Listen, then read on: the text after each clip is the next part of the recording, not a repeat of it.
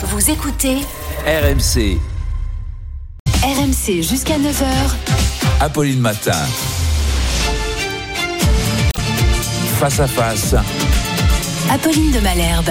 Il est 8h32 et vous êtes bien sur RMC et BFM TV. Bonjour Frédéric Ancel.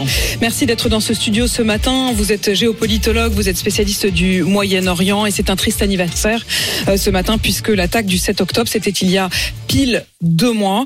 Ça faisait basculer le Proche-Orient dans l'enfer. Le massacre d'abord des habitants par le Hamas, des hommes, des femmes, des enfants kidnappés également. Et puis la réplique d'Israël, des bombardements incessants sur Gaza. Une situation proche de l'effondrement. Voilà les mots hier du patron de Médecins du Monde. Jusqu'où, jusqu'à quand, quelles conséquences Là-bas, et ici? Et je voudrais qu'on commence par ici parce que on l'a appris euh, hier soir lors de sa garde à vue.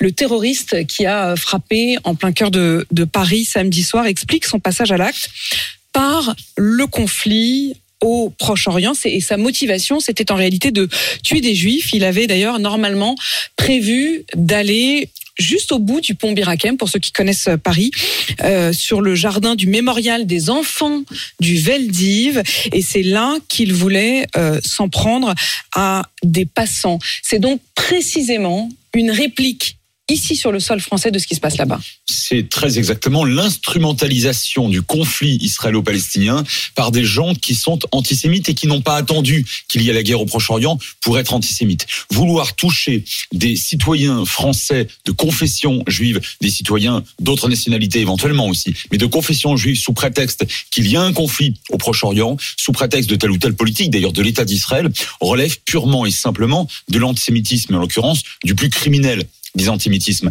Moi, je constate que chez ces terroristes islamistes, il y a tout de même une, un, comment dirais-je, une indignation à géométrie extraordinairement variable, parce que beaucoup de musulmans dans le monde aujourd'hui subissent, et les Palestiniens sont en immense majorité, musulmans bien sûr, subissent des avanies extrêmement graves. Il y a quelques années, les Rohingyas de Birmanie étaient chassés dans des conditions, pour le coup, réellement génocidaires. Euh, C'est ce que les grandes instances internationales avaient dit euh, à l'époque. Ils étaient un million.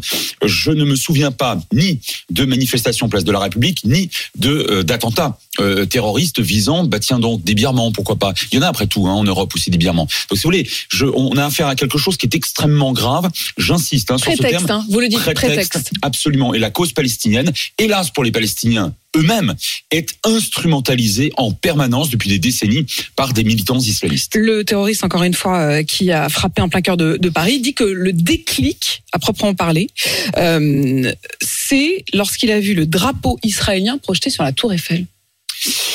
Oui, bah écoutez, alors je je pense qu'il y a là manifestement un problème euh, extraordinairement grave. Je ne sais pas si c'est d'ordre psychiatrique euh, ou pas, mais euh, encore une fois, on a une indignation à géométrie variable. L'État d'Israël est un État euh, reconnu euh, par les Nations Unies et pour cause depuis au moins le plan de partage du 29 novembre 1947.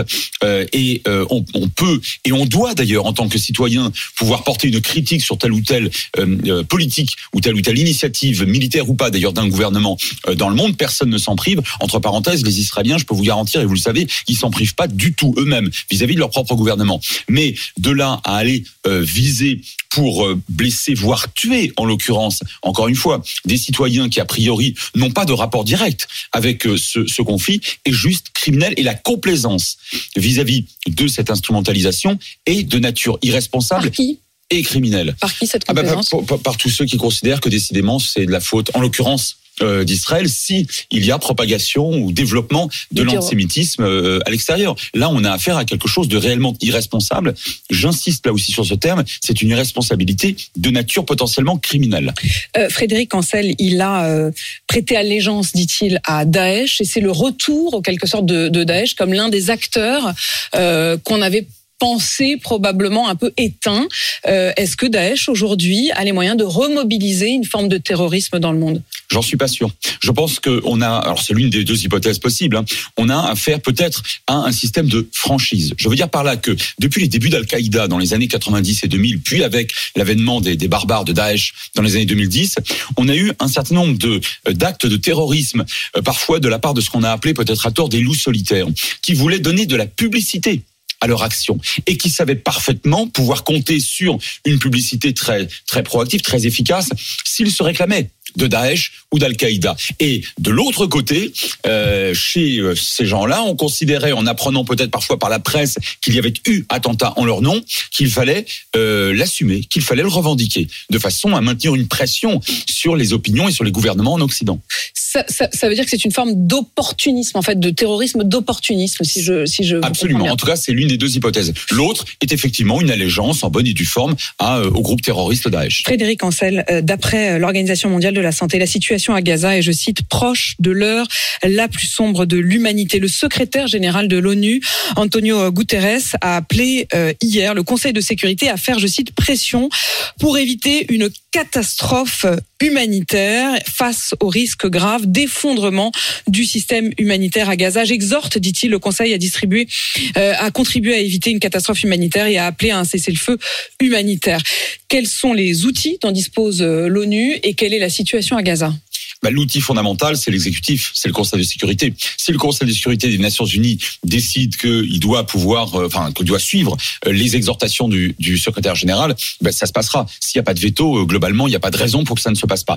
Ensuite, il faut que les belligérants sur le terrain, parce que mine de rien, on est dans un état de, de guerre. Euh, Israël fait la guerre, euh, le Hamas fait la guerre aussi. Donc il faut que les belligérants soient d'accord, comme ça s'est produit d'ailleurs il y a deux semaines. Alors attention, on ne parlait pas de Au moment de la trêve, hein Au moment de la crève, exactement. Mais alors c'est une trêve euh, ou une pause, hein, comme on l'a euh, appeler souvent, qui sont des, termes intéressants parce que ils sont très subjectifs. En réalité, ils n'ont pas d'implication politique ou militaire.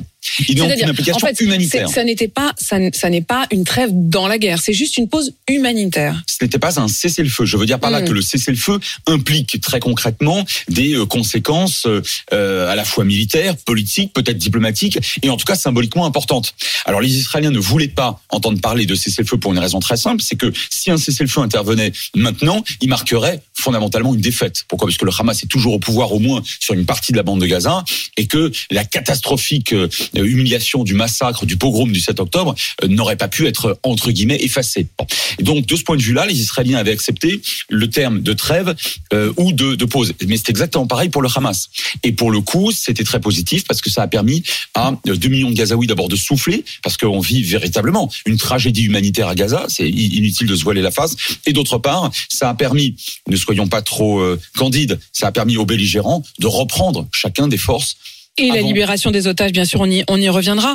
La situation aujourd'hui euh, à Gaza, euh, notamment pour les habitants. Alors on sait que euh, avant euh, les bombardements, mais même s'ils sont assez continus, Israël envoie des messages en demandant à ce que les populations civiles euh, se déplacent. Mais se déplacent où? D'un point de vue géographique, c'est extrêmement difficile. Soit aujourd'hui pour les Palestiniens du Sud, la seule possibilité, c'est soit euh, franchir la barrière qui. euh, On le voit d'ailleurs sur la, la carte qui est euh, Voilà, à de côté de vous, sur, euh, pour ceux qui nous regardent sur BFM TV. Voilà. hein. Or, les autorités égyptiennes ne laissent passer qu'au compte-gouttes euh, des gens, et encore dans une situation euh, très très difficile, et notamment des, des malades ou des, ou des grands blessés, ils ne laissent pas passer la, la population. Euh, il reste le Nord, c'est-à-dire que si les Israéliens euh, acceptent que la population du Sud maintenant rebascule vers le Nord, voudrait dire qu'après avoir, euh, avoir tenté de, de fuir vers le sud, il faudrait qu'ils remontent vers le nord? C'est ça, de façon à ce que les Israéliens, d'un point de vue strictement militaire, puissent mettre fin à, euh, euh, au, au bastion du Hamas, qui aujourd'hui se trouve évidemment à Khan Younes, à Rafah, autrement dit au sud de la bande de Gaza. quelle est la, quelle est la suite euh, possible? On a, on a l'impression que là, on est installé dans une, dans une guerre, dans une forme de guerre tous azimuts euh, dont on ne voit pas la fin. Parce que, comme vous le disiez, au fond, si l'objectif véritable, c'est l'effondrement du Hamas, on en est loin. Alors aujourd'hui, on est dans une phase de ce qu'on appelle de haute, une guerre de haute intensité. Euh, aujourd'hui, dans les prochains jours, la guerre va se poursuivre. C'est une évidence parce que le but de guerre d'Israël euh, est euh, au moins de limiter, sinon d'interdire totalement les capacités balistiques du Hamas. Autrement dit, ses missiles, euh, en, en un mot, et d'empêcher bien De ce évidemment point de des vue-là, il y a un certain nombre de, de victoires pour, euh, euh, pour, pour Israël, d'avoir trouvé, découvert notamment des caches de missiles. Oui, mais c'est insuffisant parce que euh, encore hier, plusieurs centaines de, de roquettes et de missiles ont été tirés, sur Israël. Donc, ce qui, du point de vue de la population israélienne, est juste inacceptable. Bon. Mm. Donc, ça, c'est le but de guerre principal. Le deuxième étant le fait d'entraver la possibilité pour des terroristes de reperpétrer un pogrom tel que celui du, du 7 octobre dernier. Maintenant, l'éradication totale du Hamas, c'est strictement impossible pour une raison simple. Le Hamas n'est pas seulement un groupe terroriste. C'est aussi un groupe identitaire, un groupe qui fait du social, un groupe qui fait du, de, l'éducatif euh, avec ou sans guillemets, et par conséquent, euh, il est l'expression d'une idéologie. celle d'une forme d'islamisme, voire d'islamisme radical, et notamment celle des, de la confrérie fanatique des frères musulmans. Bah, c'est pas avec des armes en quelques semaines que vous mettez fin à ça. Maintenant, je suis et je reste euh, optimiste sur le jour d'après. Je veux dire par là que la condition étant celle de, enfin la condition de l'arrêt des hostilités, c'est le désarmement du, du Hamas. Mais juste après, ce qu'il faut impérativement, et je le dis, je le répète, c'est le retour de l'autorité palestinienne dans la bande de Gaza. Personne d'autre au monde n'est juridiquement en droit international, moralement et j'allais dire euh, géopolitiquement fondé à contrôler un territoire palestinien que d'autres Palestiniens. Or, l'autorité palestinienne, qui tient malgré tout ce qu'on dit de manière souvent paresseuse. On la, on la discrédite et on la disqualifie depuis des années. Moi, je constate qu'en Cisjordanie, dans la zone A, c'est-à-dire dans les villes palestiniennes, hein, qu'elle contrôle pour l'essentiel, elle tient ça tient l'autorité palestinienne. Donc personne d'autre ne peut euh, revenir à Est-ce Gaza. qu'elle le souhaite? Est-ce qu'elle est-ce qu'elle est prête à jouer ce rôle? Elle ne souhaite pas à n'importe quelle condition. À la condition d'une d'abord d'un- d'une reprise d'un d'un véritable processus de pourparlers d'une part et d'autre part euh, avec la perspective évidemment de la création des des, des, des, des deux des deux États et moyennant bien évidemment finances pour pouvoir reconstruire. Mais les finances, pour le coup, il y avait des finances qui étaient envoyées à Gaza. Si elles étaient envoyées euh, à l'autorité euh, palestinienne, est-ce qu'elles reviendraient véritablement à la, à la population? Dans la mesure où le Hamas serait défait, oui. Et vous savez, au Moyen-Orient, Qu'est-ce qui, qu'est-ce qui, quel serait le moment où euh, la, les autorités israéliennes pourraient dire ça y est, le Hamas est défait quelle, quelle en serait la preuve tangible? Alors c'est la question fondamentale. Il n'y a pas d'amour avec des preuves d'amour. Il n'y a pas de, de destruction et des preuves de destruction. Il n'y a pas de victoire. Il y a que des preuves de victoire. Alors je le répète, les missiles, les terroristes qui ne pourraient plus passer et à, alors à la limite la, la, l'exil ou euh, la neutralisation des deux trois principaux chefs du, du Hamas. L'exil, c'était déjà le cas, notamment pour la tête du Hamas. Oui, c'est oui, ça. Alors voilà, certains sont euh, au Qatar, mais a priori pour la branche militaire, on est toujours sur des sur des gens qui sont dans les euh, à qui Euh, on sur pourrait à un moment proposer, à qui Israël pourrait même accepter qu'il y ait l'idée qu'il trouve Sans refuge aussi au Qatar potentiellement? Sans doute, parce que l'opinion publique israélienne se fiche un peu des chefs du Hamas. L'important, c'est qu'il n'y a pas de missiles et qu'il n'y a pas de terroristes. Bon, pour l'Israélien euh, de la rue, si vous voulez, c'est ça qui compte. hein. Après, euh, après, ce qui se passe à l'intérieur de Gaza, c'est plus tellement son problème. La troisième condition qui me rend optimiste, si elle, elle advient, je pense qu'elle adviendra, c'est la modification du gouvernement israélien. Il est en sursis. La faillite des renseignements militaires, mais sans doute la faillite d'une forme de complaisance vis-à-vis du Hamas ces dernières années, elle n'est pas tolérée par l'opinion. Et une commission d'enquête se mettra euh, sur pied, comme à chaque fois qu'il y a des problématiques très fortes, des faillites euh, militaires. hein. on l'a vu il y a 50 ans, presque jour pour jour, hein, après la guerre du Kippour de 73. On l'a vu en 83 pendant la catastrophique guerre du Liban avec Begin. Et les commissions d'enquête en Israël, elles font chuter des gouvernements dont je peux vous garantir qu'ils sont bien plus prestigieux que celui de M. Netanyahu aujourd'hui. Et, et avec des conséquences qui furent moins terribles que celles du 7 Mais ça, c'est impossible au moment même du conflit. Au moment même, ce n'est pas possible. Parce qu'a priori, on ne change pas un, euh, un chef politique. Il y a une au forme d'union nationale Et- dans, et la stupeur euh, qui, Oui. qui, qui a suivi euh, le 7 octobre. Oui, et c'était demandé par l'opinion, et aujourd'hui ça existe, ce gouvernement d'urgence nationale, il, existe. Mais, mais à court, court moyen terme, la coalition changera. Alors si vous, je le dis d'un mot, si vous groupez, si vous agrégez ces trois conditions qui, qui ne relèvent pas de la pensée magique, qui sont possibles, un, désarmement principal en tout cas du Hamas, deux, retour de l'autorité palestinienne soutenue par l'Occident et par tous les régimes arabes modérés, et enfin trois, l'avènement euh, en Israël d'une coalition centriste, hein, d'après toutes les enquêtes d'opinion, c'est ce qui se produirait, alors tout redevient possible. Alors tout redevient possible, euh, mais c'est pas pour tout de suite quand même, euh, Frédéric Ancel. Il y a aussi ces questions avec ce qui se passe au Liban. On va y venir. L'armée libanaise qui a annoncé la mort d'un soldat dit tombé en martyr. Et puis il y a les menaces que fait planer euh, l'Égypte sur euh, une éventuelle migration euh, vers l'Europe. D'abord l'armée libanaise. Est-ce que euh, Tsahal reconnaît d'ailleurs hein, la mort de ce soldat libanais? Tsahal qui dit regretter l'incident. Est-ce que ça peut à un moment être le déclencheur d'un conflit plus large? Alors je ne le crois pas. Pour le coup, j'ai jamais euh, cru à l'extension ou à la régionalisation du conflit. Et pour l'instant, heureusement, euh, je n'ai pas eu tort puisque le, Hezbollah et le- l'Iran, pour l'instant, n'interviennent pas. En tout cas, pas directement et pas massivement. Euh, L'armée libanaise, vous savez, elle est extrêmement faible à l'image. Elle n'a pas intérêt, Ah non, fond, à, à prendre ce prétexte pour rentrer dans le conflit. Ah mais non, de toute façon, euh, il n'y a, pas de, enfin il y a, il y a pas de, de des situations de guerre entre le Liban et Israël. Il y a une situation de guerre entre le Hezbollah et Israël. Or le Hezbollah est infiniment plus puissant que l'armée libanaise. Il est beaucoup plus riche lui-même en soi que l'État libanais, Libanais. euh, bah oui, euh, qu'il euh, qu'il incarne en quelque sorte depuis très longtemps. C'est un État dans l'État. Il le vampirise de l'intérieur. Et le Hezbollah qui obéit non pas évidemment au président euh, libanais, tant est qu'il un président en ce moment, il n'y en a pas, mais qui obéit à l'Iran.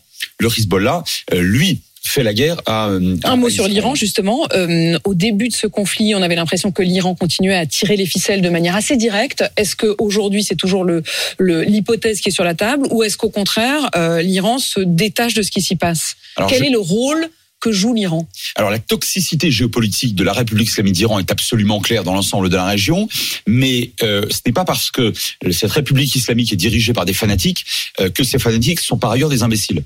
Ils connaissent parfaitement les rapports de force. Et aujourd'hui, ils savent à quel point l'armée israélienne est, j'allais dire, est dangereuse. C'est-à-dire que euh, pourquoi l'Iran interviendrait aujourd'hui euh, et son instrument le Hezbollah, pourquoi interviendrait-il massivement, militairement contre Israël euh, pour défendre un, euh, un Hamas, euh, d'ailleurs qui n'est même pas chiite, euh, moribond et qui prend des coups de la part euh, d'Israël, au risque de perdre des raffineries, des installations nucléaires, des installations portuaires en, riposte israélienne. Je j'y crois pas, j'y ai jamais cru. Donc il y il y a un maintien de la tension hein, de la part de l'Iran et du Hezbollah. L'Iran qui d'ailleurs en général, pardon l'expression, envoie au casse-pipe euh, ses proxys, hein, ses alliés, mais l'Iran n'y va pas directement. Il n'y va pas directement. Frédéric Ancel, il y a cette menace agitée par l'Égypte euh, qui dit qu'au fond, si pour tenter de fuir la borne de Gaza, les Gazaouis euh, finissaient par traverser la frontière et arriver sur le sol égyptien, alors l'Égypte dit qu'il pourrait les mettre sur des bateaux pour leur permettre de tenter de rejoindre l'Europe. C'est quoi? C'est une forme de chantage aux migrants Oui, notamment vis-à-vis des Européens. C'est-à-dire, euh, l'Égypte, qui est un État souverain, euh, n'a pas nécessité, alors sauf pour des raisons humanitaires, mais n'a pas nécessité politique de recueillir sur son sol souverain des centaines de milliers, voire des millions de de Ce qu'ils n'ont jamais fait, hein, d'ailleurs, parce qu'on parle toujours Non, de la fermeture de- Oui. des frontières entre Israël et la bande de Gaza, mais l'Égypte, euh, à l'inverse et au sud, a elle aussi, depuis très longtemps, fermé toute possibilité pour euh, les habitants de Gaza de, de passer euh, en Égypte. hein. Ah oui, mais de- depuis le putsch du Hamas contre l'autorité palestinienne à Gaza en 2007, euh, il y a un blocus israélien, mais il y a aussi un blocus égyptien. Parce que s'il n'y a pas de blocus égyptien, bah, tout pourrait passer de- dans, dans la bande de Gaza. Je note d'ailleurs que beaucoup de choses passent en faveur euh, du, euh, du Hamas, hein, et notamment des, des armes. Je ferme la, la parenthèse via l'Égypte. Via l'Égypte, attendez, attendez. Ah ce oui. que vous dites là, ça veut dire que en ce moment, euh, dans ce que l'on croit être des camions humanitaires, il n'y a pas que de l'aide humanitaire? Si, en ce moment, si, parce que là, pour le coup, l'aide humanitaire, elle se fait sous l'égide des. euh, Donc là, en ce moment, elle est particulièrement contrôlée. Mais ce que vous voulez dire, c'est que euh, toutes les armes qu'on a pu trouver euh, à, à Gaza, qu'on a pu découvrir à Gaza récemment, elles étaient forcément passées par quelque part? les armes. Voilà, Sans ça, doute. Mais ça, les armes les plus rudimentaires sont fabriquées sur place, sauf qu'il faut bien des, des, des matériaux pour les pour les fabriquer ces armes. Et donc ça vient de d'Égypte. Alors certainement pas officiellement, puisque le maréchal Sisi, lui, euh, est en but euh, précisément aussi contre les, enfin, aux frères. euh, il est contre les frères musulmans, pardon. Il lutte euh, contre eux depuis son arrivée au pouvoir en 2013, et il craint évidemment au dernier degré l'extension chez lui du Hamas, dont je rappelle que c'est la branche radicale palestinienne des frères musulmans. Je reviens, Frédéric Ancel, sur ma question. Cette menace que brandit euh, l'Égypte de euh, euh, faire partir les, les Gazaouis en direction euh, de l'Europe sur des bateaux, est-ce que c'est une menace qu'il faut prendre au sérieux? Euh, quel, est le, quel est le jeu auquel joue l'Égypte aujourd'hui? C'est une menace symbolique, ne serait-ce que d'un point de vue géographique et infrastructurel. Je veux dire par là que, et votre carte le, le montrait bien tout à l'heure, le, le Gaza débouche sur l'Égypte, oui, mais enfin sur le Sinaï. Et Oui. le Sinaï, c'est une péninsule quasi totalement désertique qui est absolument impropre à l'accueil de centaines de milliers ou de millions de personnes. D'ailleurs, très peu de gens y vivent. Et la seule véritable ville qui se trouve au nord du Sinaï est une petite ville qui s'appelle El Arish et qui ne pourrait en aucun cas euh, admettre autant de, réfugiés. Et euh, sur la sur le port de laquelle des euh, de, des de- des gigantesques bateaux ne pourraient pas euh, mouiller. Encore une fois, hein, d'un point de vue infrastructurel et géographique, ce serait quasiment impossible. Une dernière question, Frédéric Ancel, sur les otages. Euh, les otages qui restent euh, aujourd'hui euh, dans la bande de Gaza aux mains du Hamas ou de ses alliés. 138 otages israéliens et étrangers qui seraient encore en ce moment même détenus dans la bande de Gaza. Est-ce que les négociations, malgré la reprise des combats, se poursuivent et est-ce qu'il y a l'espoir éventuel de la libération des otages suivants? Je crois que oui, parce que même dans les phases les plus intenses des guerres dans l'histoire, on garde un canal de négociation, fut-il strictement militaire? Il n'y a aucun rapport politique évidemment entre le Hamas et Israël, il n'y en aura plus jamais. En revanche, euh, des canaux euh, militaires ou humanitaires, et on a bien vu que ça avait fonctionné il y a deux semaines, soit via l'Égypte, soit via le Qatar, soit via les États-Unis qui ne sont jamais loin parce que ça reste euh, de loin la puissance dominante de la région, voire via la France ici ou là, ça reste euh, non seulement probable mais très vraisemblable. Merci Frédéric Ancel d'être venu Merci ce matin euh, nous éclairer effectivement dans ce triste euh, anniversaire puisque c'était il y a donc deux mois jour pour jour que tout a basculé avec cette attaque du 7 octobre. Vous êtes géopolitologue spécialiste du Moyen-Orient et je voudrais rappeler le titre de votre dernier livre Les voies de la puissance, penser la géopolitique au 21e siècle. C'est aux éditions Odile Jacob.